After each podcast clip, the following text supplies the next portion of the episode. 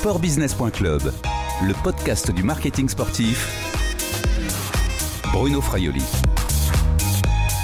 Bonjour, pendant cette période de confinement en France, Sportbusiness.club fait le tour des acteurs de l'écosystème du sport. Bonjour Jérôme Casadieu. Bonjour. Vous êtes le directeur de la rédaction de l'équipe. Comment allez-vous? Bah, Ça va plutôt, plutôt pas mal. Le hein. confinement est long, mais, euh, mais voilà, on, on tire la barre. Comme l'ensemble des Français depuis bah, plus d'un mois maintenant hein, et le début de la crise sanitaire du coronavirus, eh bien tous les journalistes de l'équipe hein, sont en confinement à leur domicile, vous également.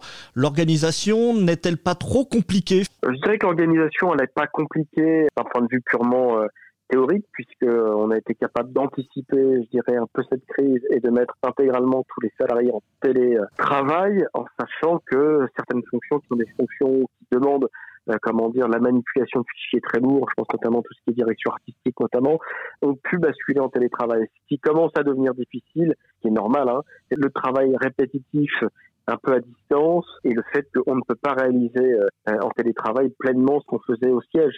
Donc il faut être capable de, de piloter, je dirais, euh, l'activité en prenant en compte le plus possible l'état de forme physique et mentale des équipes pour l'instant, ça va, mais c'est vrai que plus les semaines avancent, plus on sent que parfois il y a des difficultés euh, à être plus patient, euh, à garder le moral. Donc euh, voilà, il faut s'armer de patience, essayer de manager encore un peu plus les équipes, mais bon, c'est pas toujours facile avec le temps qui avance. Chacun est chez soi, souvent avec sa famille, ses enfants, donc ça rend les choses un peu plus compliquées. Tout le monde n'a pas toujours une connexion excellente. Donc voilà, ça peut créer quelques quelques frustrations, voilà. Et de la même manière, comme nous rentrons dans une période où même si on a essayé de déclencher le plus tard possible le, le chômage partiel, la pause de, congés payés, de RTT, pour certains est, est, déjà intégralement épuisée, donc le chômage partiel se profile et donc, donc voilà, il y a des interrogations légitimes de la part des salariés sur comment ça va se passer, comment ça va se passer derrière, en sachant en plus que la reprise des compétitions reste, comment dire, euh, à la fois aléatoire et, et limitée. En l'occurrence, c'est le foot qui est censé reprendre à la mi-juin, là où les autres compétitions, que ce soit le rugby, il y a des incertitudes sur euh, est-ce que le rugby reprendra ou pas, et, que toutes les compétitions, euh, je dirais omnisport qui étaient olympiques ou même les sports mécaniques, par exemple, ne reprendront pas avant euh, juillet, août, voire septembre. Un journaliste de, de, sport, un journaliste sportif, finalement, est habitué aussi à travailler en, en déplacement, d'être en télétravail? Oui, alors après, c'est pas tout à fait la même chose d'aller assister à un événement sportif dans un stade, sur un circuit ou sur un cours de tennis, par exemple, et de se retrouver à, chez soi à devoir faire, à devoir faire des, des sujets sans qu'il y ait de l'actualité. Alors, on a démontré, je pense, depuis maintenant six semaines, que euh, on était capable bah, de, proposer des contenus solides, profonds, euh, malgré l'absence de compétition. Mais pour les pour les reporters dont le métier est, de d'aller au contact des, sportifs, d'aller assister à des, à des événements, je pense qu'il y a un manque qui malheureusement ne sera pas comblé euh, rapidement. Vous l'avez dit, les compétitions sportives mondiales sont à l'arrêt depuis maintenant courant mars. Ce contexte est évidemment difficile pour un journal qui ne parle que de sport comme l'équipe. Et d'ailleurs, en mars, les ventes du quotidien ont chuté de 14%, à moins de 200 000 exemplaires vendus chaque jour, hein, selon la CPM et, et. Les visites sur le site également et l'application sont, en recul. Est-ce que on peut en conclure que finalement, le sport n'est pas une priorité chez les Français? Je pense que c'est difficile d'arriver à de telles conclusions. Pense qu'aujourd'hui, évidemment, euh, à partir du mois de février et aussi du mois de, de mars, les compétitions se sont arrêtées. Beaucoup de Français avaient des inquiétudes qui concernaient leur santé, leur famille, leurs proches, de l'incertitude, leur emploi. Donc le sport a peut-être été un peu moins prioritaire, mais je pense que le sport est quelque chose de prioritaire. Ce n'est pas secondaire. C'est comme la culture, c'est la vie. Voilà, le sport c'est la vie. Si on a envie de vivre dans une société où on va se lever, euh, aller dans un métro, euh, aller au boulot, puis revenir et ne pas sortir, pas avoir d'activité culturelle, de pas avoir d'activité physique, de partage, etc. Je pense qu'on va au, au devant d'une grande dépression euh, collective et au contraire, le sport est important et même prioritaire. Alors, il n'est pas prioritaire sur la santé, et bien évidemment que l'aspect sanitaire est euh, un élément important, mais si on explique aux gens qu'à partir de maintenant, les concerts c'est fini, le sport c'est fini, le cinéma c'est fini et, euh, de la même manière les musées, je suis pas certain qu'on en ressortira avec une société plus heureuse. Vous l'avez dit, hein, Jérôme Casadieu, vous avez apporté des réponses éditoriales euh, différentes, alternatives. Euh, il y a eu le vintage, euh, les rétros, également bah, tout le fonctionnement finalement du sport professionnel en parlant des droits télé. Est-ce que vous avez eu des surprises finalement éditoriales?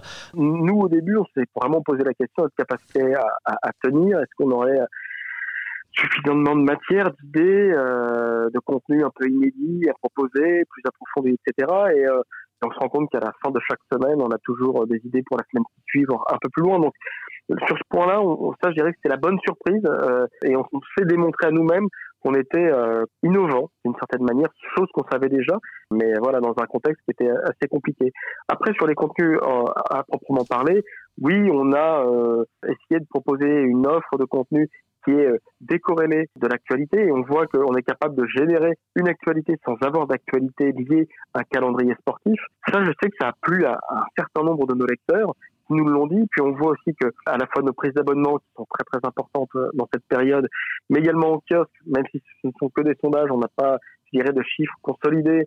Euh, on voit qu'on a une progression entre la, dernière, la semaine dernière, par exemple, et la première semaine de confinement où on a gagné 15 000 exemplaires en kiosque. Voilà, on, on a une offre qui accroche les gens, n'accroche pas toutes les personnes parce que on a des lecteurs qui évidemment ont euh, une frustration euh, de ne pas avoir de sport et qui euh, sont vraiment portés par les événements sportifs qui se déroulent.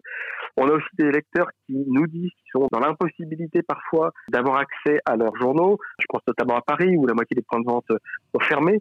Je dirais que le déconfinement qui s'annonce va être assez révélateur de notre capacité à mieux adresser, je dirais, notre offre éditoriale, à la faire un peu plus évoluer vers quelque chose de plus équilibré, d'un peu plus chaud, et on verra exactement euh, quelle sera euh, la réponse que nos lecteurs vont nous proposer. Et évidemment, il est, il est probable et même possible que nous conservions, je dirais, quelques principes euh, d'approfondissement dans les contenus que nous avons développés sur ces périodes de confinement au-delà de la période que nous vivons actuellement. Pour l'après-crise, peut-être qu'il y aurait une autre manière de raconter le sport? Bah, Oui, je pense qu'il faut toujours se poser la question, quel est notre traitement éditorial par rapport à l'actualité? Euh, il y a un événement qui se déroule. Est-ce que nous sommes capables de proposer quelque chose de différent en termes d'angle, en termes d'accès, quand on va sur des compétitions qui ne sont suivies parfois par d'autres médias que par le prisme, je dirais, de la télé. Je pense que les grandes compétitions, les, les, les, grands rendez-vous, je dirais les modes de traitement qu'on avait imaginés pour, se poursuivront. Je dirais que c'est pour le reste c'est comment on va être capable de repenser un peu notre suivi sur un certain nombre de sports ou de compétitions où on peut pas envoyer toujours énormément de reporters et où on n'a pas toujours une profondeur de traitement importante parce qu'on n'a pas toujours la place dans le journal ou suffisamment sur le site. C'est là-dessus, à mon avis, qu'on doit travailler. Quand vous dites ça, c'est peut-être un rééquilibrage en surface éditoriale entre les disciplines. En clair, aujourd'hui, euh, les, héros ne sont, ne sont plus les, les dieux du stade, en particulier les footballeurs. Je pense qu'il faut relativiser tout ça. Hein. Euh, nous, euh, notre étalon aujourd'hui, ça reste quand même le numérique puisque c'est là où nous avons euh, les données euh, et les chiffres de consommation les plus précis. Je peux vous dire que les, les plus gros consommateurs en nombre, ce sont ceux qui suivent le foot. Donc voilà, oui, on va, on va continuer à parler de foot, peut-être on va en parler aussi un peu différemment. Après, oui, il y a un intérêt pour les histoires, et les histoires, d'une certaine manière, elles dépassent ou elles, elles transcendent les sports ou les genres. Donc c'est là-dessus qu'on va devoir travailler un peu plus, les enquêtes aussi. Il faut lui donner un peu plus de place, peut-être et lui donner peut-être un peu plus de moyens bah, pour aborder des sujets qu'on n'a pas toujours le temps de creuser. Quoi. Jérôme, je vais terminer avec mes, mes deux questions plus légères.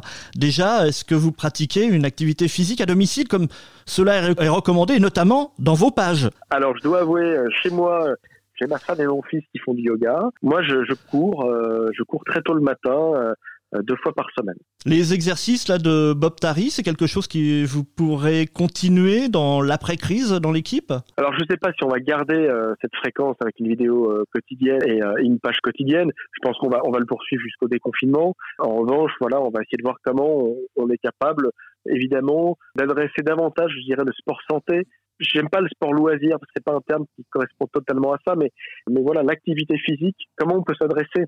Aux pratiquants qui sont les pratiquants euh, du salon ou, du dimanche dans notre offre éditoriale. Et puis dernière chose, en cette période de confinement, vous avez peut-être un, livre, un film de sport à, conseiller? Je J'ai pas voulu le démarrer trop vite parce que je sais que, euh, comment dire, Netflix poussait euh, deux épisodes par deux épisodes.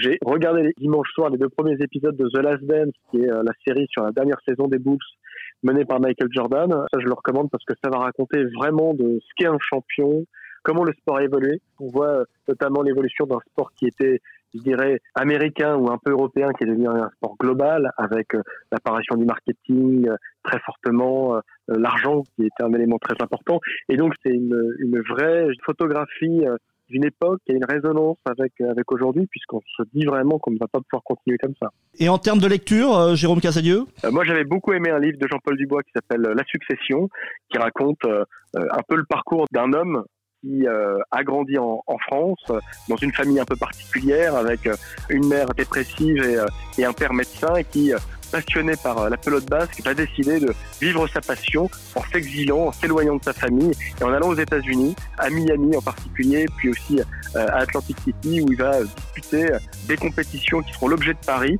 euh, à l'époque où la pelote et la chistera étaient extrêmement importantes aux États-Unis. Merci Jérôme Casadieu, prenez soin de vous. Mais également, à bientôt. Je rappelle que vous êtes le directeur de la rédaction de l'équipe. Cette interview a été enregistrée lundi 27 avril 2020. Au revoir et à bientôt sur le podcast de Sport sportbusiness.club.